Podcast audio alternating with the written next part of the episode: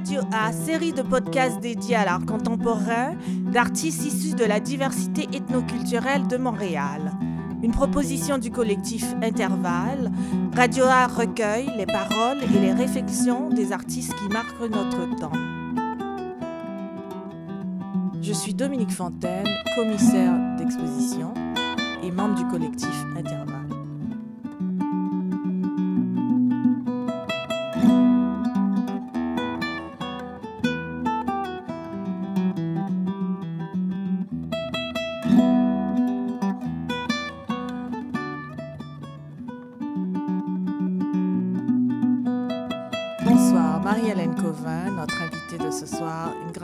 Montréalaise qui se spécialise dans la peinture, la gravure. C'est un plaisir de discuter avec Marie-Hélène Covin. Bonjour Marie-Hélène, c'est un grand plaisir de, de pouvoir euh, avoir ce moment avec toi aujourd'hui. Bonjour Roméo. Moi aussi, je suis bien contente d'être ici. Alors, Marie-Hélène, raconte-nous un peu plus. Je suis très curieux de savoir un peu plus qui tu es et comment tu arrives à, avec le parcours euh, de, comme artiste? Bon, alors, euh, je dois dire que je suis née dans une famille où il y avait plusieurs artistes. Donc, euh, j'avais des cousines, j'avais au, moins une cousine plus âgée qui était une grande artiste. Enfin, elle dessinait magnifiquement. Alors, moi, depuis l'adolescence, je commençais à dessiner. Oui, c'est comme ça. Et jamais eu de doute que c'est ça que j'allais faire. Oui. Donc, euh, finalement, euh, petit à petit, j'ai commencé à... Mais je ne le faisais pas avec intensité. Parce qu'on dirait que c'était quelque chose de normal. Et donc, euh, je, je, dessinais, mais je ne faisais pas d'arrache-pied, même dans la vingtaine. Alors, tu grandis dans une famille d'artistes et cette vocation te semble tout à fait naturelle. Dis-moi, parle-moi un peu plus de ton contexte. À, à quel endroit tu es né et, un peu plus de ta famille, alors? Ben, en Haïti, je, suis née dans une famille où on, était, on est encore sept enfants et mes parents n'avaient pas, beaucoup d'argent. Et, euh, mais je viens d'une famille où les gens sont euh, éduqués, euh, avec... Euh, bon, mon grand-père était avocat, des choses comme ça, mais de, du côté du, mon, de, mon, de ma mère et de mon père, et ce sont des gens qui sont éduqués, mais je ne viens pas d'une famille euh, riche en Haïti. Donc, euh, mes parents avaient beaucoup de, de, de, de mal hein, à nous élever, sept enfants. J'imagine en plus euh, des enfants qui sont artistes, alors ça donne un certain poids de. On n'est pas tous artistes, dans un sens. J'ai un frère qui est artiste de, de carrière aussi, mais euh, on est pas mal spécial, hein? je dois dire.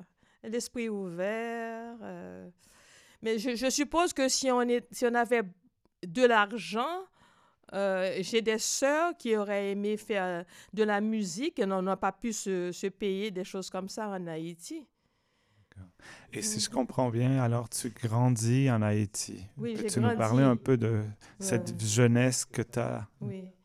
Jusqu'à 20 ans. Je suis venue ici à l'âge de 20 ans. Donc, euh, c'est pour ça que c'est à partir de 20 ans, je dois dire que quelqu'un qui a passé 20 ans dans un pays, on est complètement, euh, et on est influencé par la culture. Moi, ça ne m'a jamais quitté, cette culture. Surtout que j'aimais beaucoup, euh, beaucoup le pays, j'aimais beaucoup le, euh, le pays physique. Parce que avec mes parents, on allait passer des vacances dans des endroits très reculés en Haïti. Donc, je connais ce, côté d'Haïti qui est vraiment... On était les seuls citadins dans ces endroits-là. Parce que mon père travaillait à la campagne. Oui. Donc, euh, ça m'a complètement imprégné de, des montagnes, des rivières. Ça m'a beaucoup influencé. Beaucoup. Les, les euh, aussi la, les, les, contes, les, les, légendes, les contes, les contes chantés et tout ça, là, ça a été... Euh, c'est une source d'inspiration. Peux-tu, pour notre audience qui connaît peut-être pas ton travail, nous donner un peu une idée des thématiques que tu utilises dans ton travail d'artiste. Oui. Ben, je dois dire que à un moment donné, j'étais fatiguée de glaner. J'ai décidé d'aller à l'université à Concordia. Et euh, donc, j'ai fait, ça, c'est comme un boum. J'ai commencé à dessiner, dessiner, dessiner, dessiner. Et après ça, après deux ans, j'ai quitté l'université. Mais ça m'a, ça m'a mis dans un... sur des rails pour, pour travailler. Donc, euh, quand je suis retournée à l'université, sept ans plus tard, je faisais de la gravure. J'adorais la lithographie. Et j'ai commencé à explorer des thèmes de, justement, qui venaient de ma culture, des histoires, de, des contes, des légendes, des superstitions. Donc, j'ai fait toutes ces années à l'université à faire le, la gravure. Euh, j'ai développé ces thèmes. Et donc, euh, quels sont les thèmes que tu développes? Peux-tu m'aider un peu à visualiser? Bon. En Haïti, il y a, c'est comme des, c'est du symbolisme. C'est comme des, euh, des contes, des gens qui se transforment euh, en loup-garou, mais c'est pas des loups-garous comme on connaît, comme un chien, là. N'importe qui peut être un loup-garou. Et donc, c'est toutes ces, croyances euh, qui est liées à la mythologie.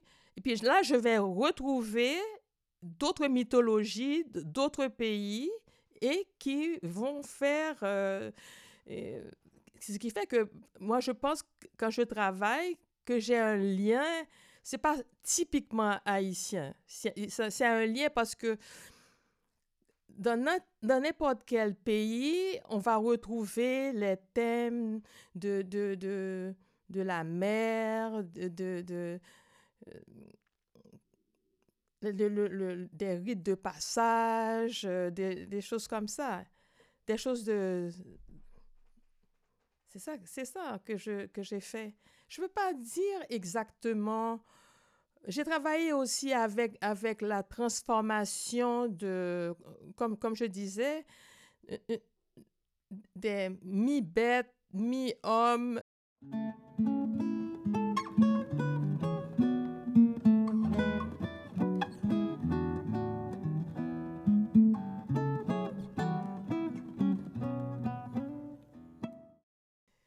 Travail, a toute un, une imagerie de la mutation des identités et tu t'inspires beaucoup des contes, des légendes. Et aussi parce que il y a un symbiose avec la nature. C'est l'homme qui vraiment à un certain niveau et peut peut se fondre dans la nature. J'aime beaucoup ça? Donc le lien de l'être humain avec la nature également est quelque chose qui, qui a, un fort impact dans ton travail.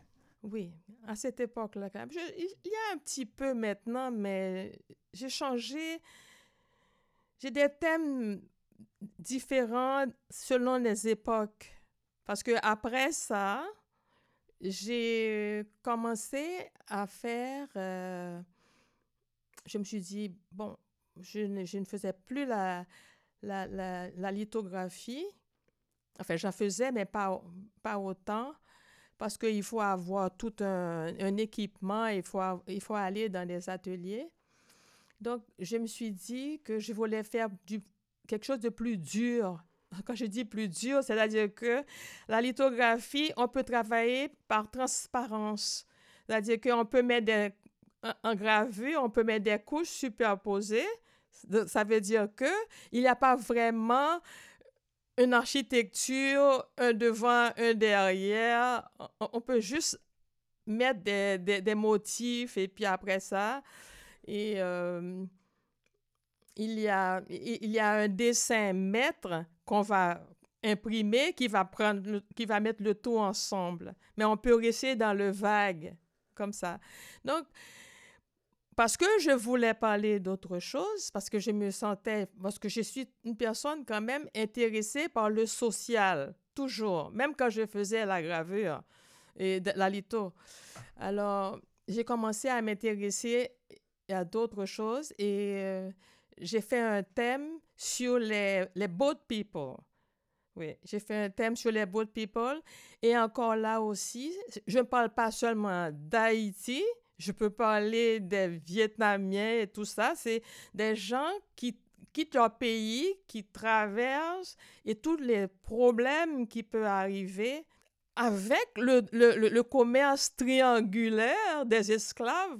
Moi, j'ai décidé de faire et, et, parce que je me suis dit que les boat people haïtiens, ça, ça, c'est comme on, ils reprennent le, le même voyage et au milieu de la mer, ils jettent des gens, il y a des gens qui meurent et tout ça. Donc moi, j'ai fait un lien entre les, les, les, boat people et ce commerce triangulaire où il y avait des négriers. Qui, euh, donc j'ai fait faire un, une série comme ça. Ouais. Ça me fait penser, euh, tu sais, euh, on mentionnait tantôt l'idée des mutations, transmutations des identités. Il y a un déplacement là-dedans. Cette idée de déplacement, elle est très forte avec euh, la notion de créolisation également. Est-ce que c'est quelque chose que, qui fait écho avec ton travail? La créolisation, hmm, oui, dans un sens, oui. Parce que je crois que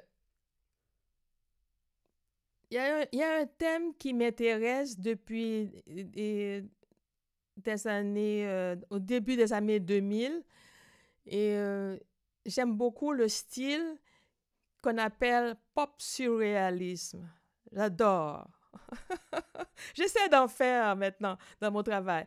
Mais, et, et à, réfléchir au pop surréalisme, je me rends compte que justement, dans un pays comme Haïti, il n'y a pas vraiment une pop culture. Parce que tout est créolisé dans un sens que et, maintenant je peux penser que quand j'étais jeune, je lisais des bandes dessinées, je connaissais euh, et tout ça, mais ce n'est pas quelque chose qui a rapport avec moi aussi fort qu'un Américain et, a un lien avec Mickey Mouse. Mickey Mouse, pour moi, ça n'a pas le même... Euh, parce que moi, j'avais autre chose quand on vient dans un pays où il y a une culture ancestrale qui, qui, qui, qui se lie du, vaudou, par exemple, quelque chose comme le pop, on le fait, mais je ne sais pas si ça a le même, et la même idée dans la tête d'un jeune, pour moi, ou bien, à, mon avis. Euh, vous comprenez? C'est-à-dire que ça m'a fait, ça me fait réfléchir à qu'est-ce que je vais utiliser pour le pop surréalisme. Parce que je n'ai pas de lien, d'influence particulière avec la pop culture qui m'a marqué mon adolescence et ça fait pareil. Et c'est une question de peuple qui sort de, pays, de gens qui formés dans un autre endroit où tout doit être élaboré. Et c'est une créolisation, comme tu dis. Tu vois, c'est-à-dire que c'est pas. C'est pas la même chose si, si, si, si je venais d'un pays africain. Ils sont pas détachés de quoi que ce soit. Ils ont toujours été là. Tandis que nous autres, c'est, c'est une autre façon de voir. Et c'est pour ça que j'ai pensé utiliser des trucs du vaudou. Par exemple, dans les contes dont je parle, il y a du vaudou là-dedans, c'est clair, parce que il y a des histoires de, qu'il ne faut pas raconter pendant la journée, sinon euh, euh, tu vas manger ta mère, des choses à. Mais euh, c'est très intéressant tout ça, tout ce, tout ce qui rapport avec et, le social, ce qui se passe, et pour le moment, m'intéresse. Merci Marie-Hélène. On va prendre une pause maintenant.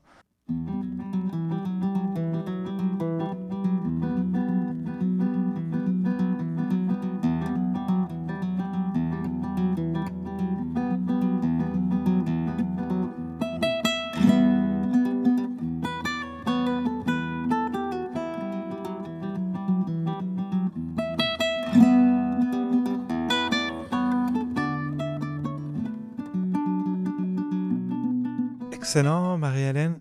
Euh, donc, il y a cette idée de créolisation qu'on est en train de cibler un peu plus dans ton travail, euh, cette idée de déplacement, de également de... moi, j'ai nommé ça mutation un peu des identités. Euh, ce que je vois, c'est que tu nous dis, ben donc, il n'y a pas vraiment un lien d'attachement avec la créolisation. On, on aborde ces sujets-là et on met pas avec le même lien d'attachement, comme si, par exemple, on est d'origine à un endroit et l'imagerie provient de là. Euh, je me demandais à ce sujet-là si euh, tu as des artistes euh, d'Haïti qui te servent de référence dans ton travail. Est-ce que tu as des inspirations comme artiste? Oui, j'ai des inspirations comme artiste mais pas nécessairement d'Haïti.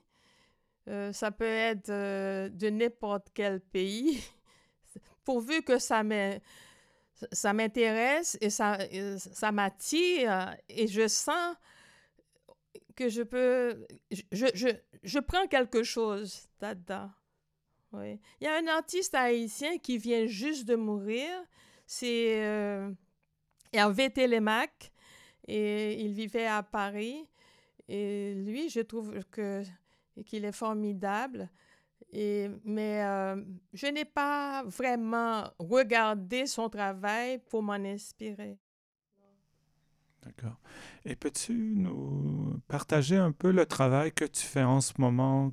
Quelle série d'œuvres tu es en train de développer ici à Montréal? Oui. Maintenant, ce que je fais, j'ai commencé depuis quelques deux, trois ans c'est une série sur une déesse de l'amour en Haïti. Elle s'appelle Erzuli. D'ailleurs, je, présente ses œuvres à l'exposition. Oui. Et. Quelle exposition? Imaginaire souverain.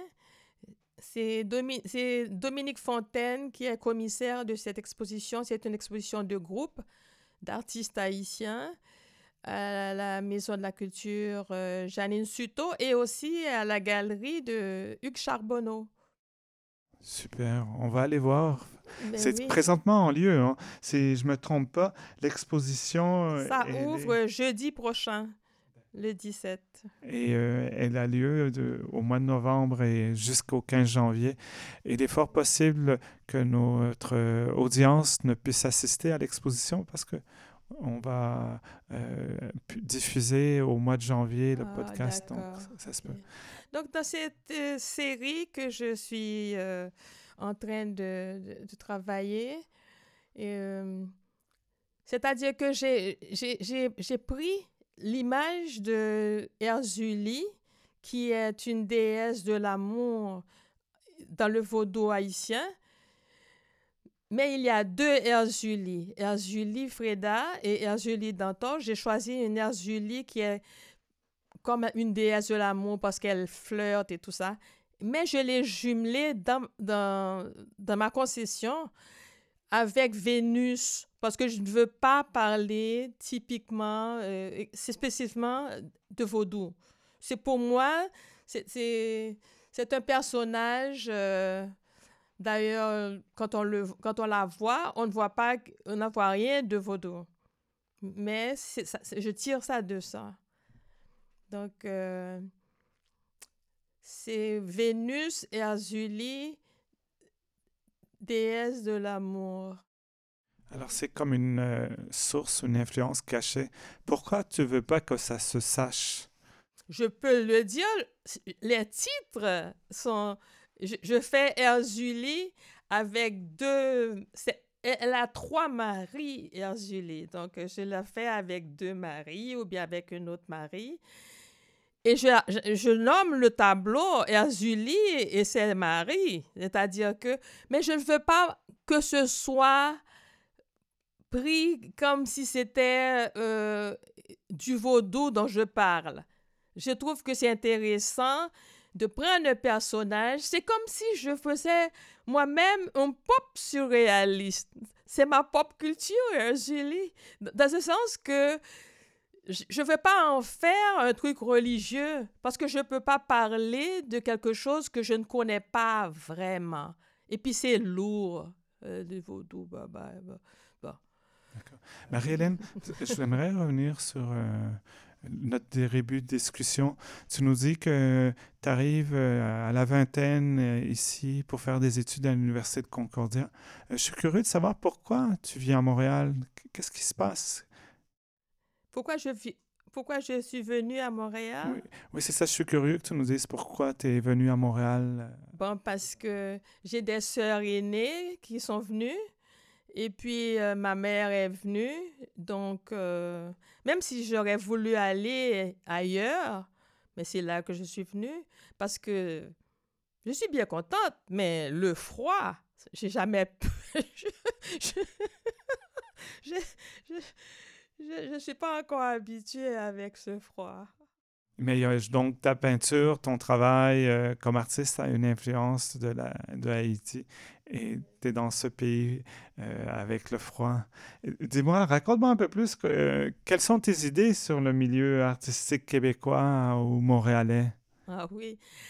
Eh bien, je trouve que il y a beaucoup d'artistes ici et qui ne trouvent pas un moyen pour, pour montrer leur travail. Il y a, je, dois, je dois le dire, parce que on parle du milieu québécois. Je trouve que maintenant, ce système de location de, d'espace d'exposition et qui coûte cher, 800 dollars pour une semaine, c'est du vol. C'est pas, pas du vol, mais il y a beaucoup d'artistes, il n'y a pas assez de, de, de galeries. Et entre les centres d'art et des grandes galeries, il n'y a pas assez de petites de galeries, de, de moyennes trucs, là, je ne sais pas comment on dit ça, qui permettraient à des artistes de montrer leur travail, leurs travaux. C'est ça que je trouve à Montréal. C'est-à-dire que ce n'est pas assez bien distribué. Il y a beaucoup d'artistes. As-tu essayé avec les centres d'artistes? Pas encore. Non, parce que c'est trop difficile pour faire des... des, des, des, euh, il faut faire des... Euh, faut appliquer, déposer le projet. Donc, c'est un peu difficile. Moi, je connais... Euh, c'est quand j'essaie de voir Bon, j'ai dit, OK, je vais, je vais appliquer pour exposer dans une galerie où on paye. Et je vois la liste d'attente et je me rends compte que c'est un besoin ici. Il y a beaucoup d'artistes à Montréal qui ne sont pas, qui n'ont pas capables d'exposer leurs œuvres. Et ça, je trouve que euh, je ne sais pas comment on va faire. Parce que euh, est-ce que ce n'est pas le gouvernement qui doit faire? Moi, je pense que ce sont des galeries qui devaient être privées. Des galeries privées, parce qu'il n'y a rien de mal à, à, pouvoir vendre quelquefois, là, parce qu'on on, est des crèves la faim. Enfin, on n'est pas crève la faim pour, bah, dans ce pays riche, mais cependant, il n'y a pas tous les artistes qui, qui sont capables de vivre alors, ça, c'est une question interne de, beaucoup de pays parce que j'ai étudié un peu aux États-Unis et j'ai des amis aux États-Unis qui n'ont jamais exposé dans une galerie intéressante ou bien sont toujours en train de faire des petits boulots, de travailler dans des restaurants, papa, papa. Donc, euh, à Montréal, c'est la même chose, mais je vois que on, pourrait, parce que c'est une, c'est une ville plus petite, c'est une, c'est, une société plus petite, on pourrait avoir des galeries qui permettraient aux artistes d'exposer.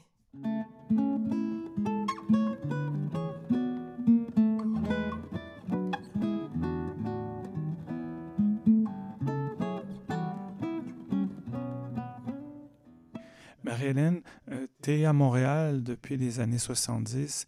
Tu as une carrière, une longue carrière comme artiste établie à Montréal. Je me demande euh, si tu as exposé, par exemple, dans un musée euh, du Québec ou de Montréal, et si ce n'est pas le cas, pourquoi tu crois que ton travail n'a pas été présenté? Non, j'ai exposé au musée de, de, la civilisation à Québec. Oui. Et je dois dire que parce qu'ils faisaient une exposition sur l'art haïtien, il y avait, avait une exposition itinérante qui est venue à Québec et ils ont décidé de, de choisir quatre artistes vivant à Montréal pour faire partie de cette exposition. Et c'est comme ça que j'étais une des, artistes qu'ils ont choisi. Donc, cette exposition avait une thématique orientée pour Haïti. Mais est-ce que ça t'est arrivé d'exposer au Musée des beaux-arts de Montréal ou au Musée d'art contemporain et d'avoir euh, une exposition solo ou une exposition collective qui ne soit pas orientée avec une thématique euh, identitaire? Non. non. Et pourquoi? Comment t'expliques ça? Je ne sais pas.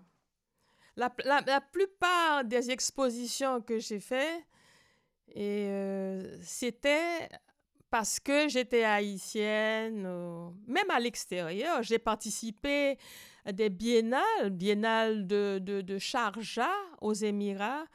Et euh, c'était pas parce que j'étais haïtienne.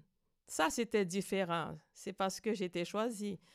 Mais je dois dire que la plupart du temps, que je suis dans un musée ou quelque chose comme ça. Et comme par exemple, il y avait cette grande exposition au Grand Palais à Paris. C'était une exposition d'art haïtien. Mais de que j'ai moi-même une exposition en dehors du fait que je sois haïtienne, non. Est-ce que tu trouves que ça peut être stigmatisant d'être euh, euh, catégorisé avec des thématiques comme ça dans le cadre d'une exposition. Quels sont les effets pour, euh, pour toi comme artiste et également pour le travail et le public qui vient voir ce genre d'exposition? Mais oui, c'est stigmatisant, effectivement. Mais moi, je, je ne sais pas. C'est difficile. C'est très difficile. Par exemple, si je suis en Haïti, c'est normal on pose même pas le problème d'être stigmatisé parce que j'ai exposé dans des galeries en Haïti, mais là, c'est normal. Mais euh, faire partie d'un groupe d'artistes parce que c'est haïtien que je suis là-dedans, là, je, dois dire que effectivement, euh, euh, ça me plairait de sortir de ça. je sais pas. Mais je suis quand même, euh, j'ai fait quand même de, belles expositions avec ça. Marie-Hélène, donc tu nous parles de l'exposition que Dominique Fontaine a montée, Imaginaire souverain. Est-ce que tu pourrais nous parler un peu plus de cette exposition-là et comment ton travail s'inscrit? Qu'est-ce que tu présentes et euh, les raisons pour lesquelles tu te retrouves dans cette exposition? Il y avait euh, comment il fallait appliquer pour faire, pour faire partie de cette exposition.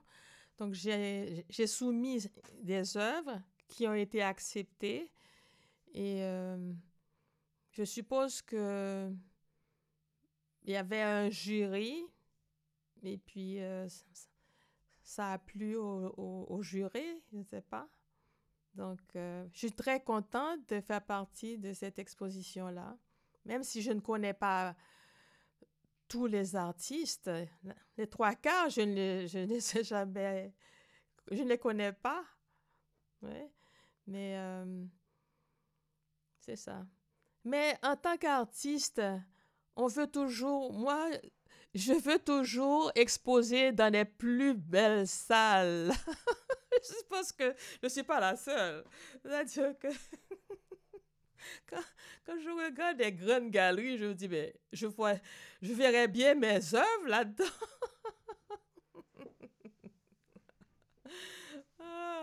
Tu sais, si j'ai bien compris aussi, l'exposition montée, euh, organisée euh, par Dominique Fontaine, euh, vise à, à, montrer la présence de la population haïtienne au Québec.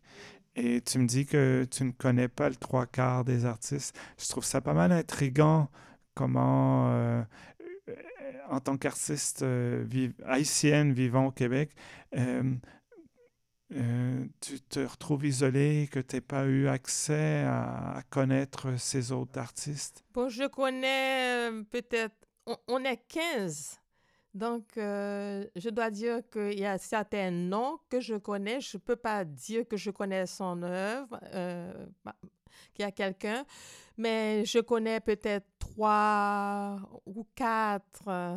parce qu'il y a des jeunes de, très, de, plus jeunes que je n'ai pas contact avec eux. Je ne sais pas s'ils ont déjà exposé euh, ou bien je n'étais pas au courant de, des expositions, mais je ne connais pas les œuvres de tous ceux qui exposent. Alors, je trouve ça comme une très belle initiative parce que ça va vous permettre de vous connaître. Absolument. de vous connaître et de créer des liens de solidarité entre vous. Absolument. Je suis très intéressée à ce que font les jeunes. Oui. Parce que je, je compare à moi, quand j'avais que j'étais dans la vingtaine, j'étais complètement bohème, je faisais absolument rien. On pensait à faire la révolution. Donc, je n'avais pas vraiment euh, cette idée de, de faire la, une carrière, des choses comme ça. Je pense que les jeunes, maintenant, ils pensent plus comme ça. Parce que quand j'étais à l'université, j'ai enseigné pendant un peu à Concordia. J'ai vu qu'ils n'avaient pas les mêmes proches que moi. Ils sont plus... Euh, ils, pensent plus à, à, demain, à qu'est-ce qu'ils vont faire, est-ce qu'ils vont euh, enseigner, et puis euh, sont sérieux là-dedans. Moi, c'était pas comme ça. C'était les années 70. Alors, je te remercie beaucoup, Marie-Hélène. Ça fait un peu plaisir de connaître euh, davantage ton travail, apprendre à, à voir les influences.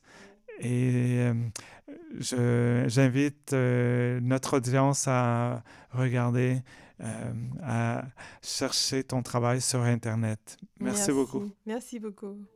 C'était Radio A, le podcast du collectif Intervalle. Nous vous invitons sur notre site web intervallecollective.com